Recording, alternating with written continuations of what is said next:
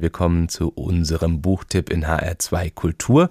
Heute aus einer unserer Partnerbuchhandlungen, aus der Buchhandlung Bindernagel in Friedberg. Christiane Jungmeister stellt uns jetzt Peter Stamms in einer dunkelblauen Stunde vor. Das ist im S. Fischer Verlag erschienen. Schönen guten Morgen, Frau Jungmeister. Guten Morgen, Herr Korf, ich grüße Sie. Die Dokumentarfilmerin Andrea, die dreht einen Film über den Schriftsteller Richard Wechsler. Das Ganze scheitert, so viel können wir ja verraten, aber dann ist die Handlung ja noch nicht vorbei. Was passiert denn da noch alles? Die Geschichte dieses erfolgreichen Schriftstellers Richard Wechsler, über der einen Dokumentarfilm über sein Leben bekommen soll, beginnt ja damit, dass dieses Team in seinem Heimatdorf sitzt in der Schweiz und eigentlich auf ihn wartet. Es ist abgemacht, dass er dorthin kommt, damit man eben dort Weggefährten trifft. Man hofft, seine Jugendliebe dort wiederzufinden und so weiter und so fort. Und wer eben nicht auftaucht, ist der Richard Wechsler. Und es ist so, dieses Filmteam ist sehr engagiert. Die sind auch, äh, die Finanzierung steht eigentlich noch gar nicht. Also die versuchen dann auf eigene Faust ein bisschen was zu, zustande zu bringen. Aber es nutzt nichts, das Projekt scheitert, das implodiert, er kommt nicht. Und dann endet das in keinster Weise, denn ähm, es geht dann weiter im Grunde mit der Beerdigung von dem Richard Wechsler, auf der man sich dann wiederfindet. Und man erfährt eben, dass er danach Kontakt gesucht hat, nochmal zu dieser Filmemacherin, sich ihr erklärt hat und äh, praktisch, ja, wie, wie so eine platonische Beziehung mit ihr geführt hat, sehr tiefgreifende Gespräche geführt hat mit ihr und ähm, sich erklärt hat, dass er todkrank eben ist und warum er dort auch nicht aufgetaucht ist.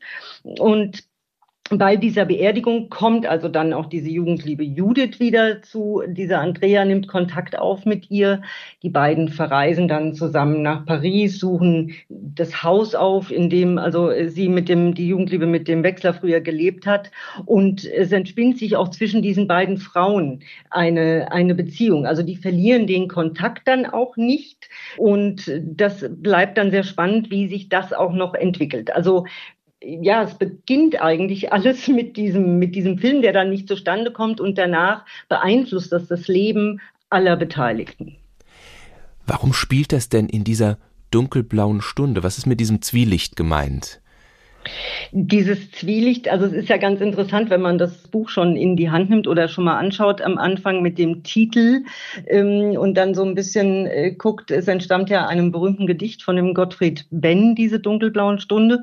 Und das ist ja immer so ein bisschen, der Peter Stamm ähm, spielt ja gern so mit den Möglichkeiten, so mit diesem Spannungsfeld zwischen Wirklichkeit und Fiktion und so mit diesem, er lässt also seine Protagonisten auch sich oft Dinge vorstellen. Wie könnten Dinge sein, wie könnte etwas passieren. Also dieses, ja, sich nicht ganz sicher sein, dieses immer wieder nachdenken, immer wieder neu ausjustieren, das ist für ihn ja ganz typisch. Und das spiegelt sich eben ganz wunderbar in diesem Raum dieser dunkelblauen Stunde. Und er verweist eben mit diesem Titel ja schon auf dieses Gedicht von dem Gottfried Benn und auch die Farbe Blau zieht sich so ein bisschen durch diesen ganzen Roman.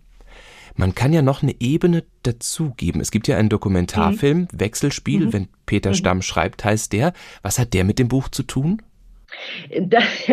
ich war mir gar nicht so sicher, ob man den erwähnen sollte, weil ich muss ganz ehrlich sagen, ich habe, bevor ich so ein Buch bespreche, versuche ich weder Rezensionen zu lesen noch irgendwas dazu. Und ich bin durch Zufall dann auf diesen Film äh, gestoßen und, und habe mir den angeschaut. Und es ist wie so ein Verwirrspiel, denn in diesem Film der heißt ja eben Wechselspiel, wenn Peter Stamm schreibt, begleitet ein Filmteam den Peter Stamm, soll ein Dokumentarfilm über ihn drehen bei der Entstehung seines neuen Romanes. Und das kommt nicht zustande. Also es ist im Prinzip eine Spiegelung dessen, was man liest. Und man sitzt wirklich dann da und denkt, was war denn jetzt zuerst da? Und ich möchte eigentlich gar nicht zu viel verraten, denn ich finde es am schönsten, man liest das Buch und guckt sich dann, wenn man die Möglichkeit hat, diesen Film an. Und dann gibt es so ein rundes Gesamtpaket. Es ist eigentlich äh, faszinierend, was das dann macht. Warum empfehlen Sie genau dieses Buch Ihren Kunden und Kundinnen? Wo soll ich da anfangen?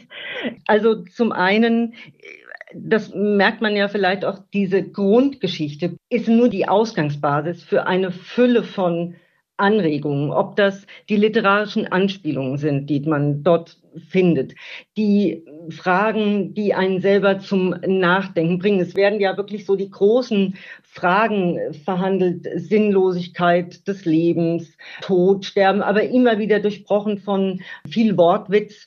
Und er macht das mit dem, was er, was eine große Kunst ist, denn er befreit die Sprache so von allem Unnötigen und das ist so eine ganz klare Sprache und dadurch gibt er ihr aber die Möglichkeit, bestimmte Dinge viel eindringlicher zu schildern, als wenn man die, wie soll ich sagen, sehr ausformuliert darstellt. Und es ist so viel drin zu entdecken, ob das eben, wie gesagt, diese, wenn ich nur das Titelbild allein nehme, ähm, bevor ich das Buch aufschlage, sehe ich ein Gemälde. Und wenn ich ein bisschen gucke, werde ich feststellen, das ist der Peterstamm selbst. Das heißt, bevor ich noch überhaupt eine Zeile gelesen habe, tritt er in so eine Interaktion mit mir und ich fange mich an zu fragen, hm, der Peter Stamm ist außen drauf. Wie viel von dem Peter Stamm ist denn vielleicht in diesem Buch? Also auch da, das passt dann sehr schön zu diesem Dokumentarfilm auch wieder. Deshalb, wenn man ja eine Literatur sucht, die einem nicht nur eine Geschichte bietet, sondern ein Füllhorn von Geschichten in einer äh, stilistisch tollen Sprache. Also er sagt das ja auch selber, Sprache ist für ihn auch immer Stilmittel und die Ästhetik der Sprache ist ihm wichtig. Und das ist auch so, es ist ein Genuss, das zu lesen. Deshalb, ich mag ihn sehr, wie man vielleicht merkt. Der Roman In einer dunkelblauen Stunde des Schweizer Autors Peter Stamm ist der Buchtipp von Christiane Jungmeister von der HR2 Partnerbuchhandlung Bindernagel in Friedberg. Vielen Dank, Frau Jungmeister, und schönes Wochenende. Ja, das wünsche ich auch. Ich danke sehr. Neue Bücher in HR2 Kultur. Weitere Rezensionen auf hr2.de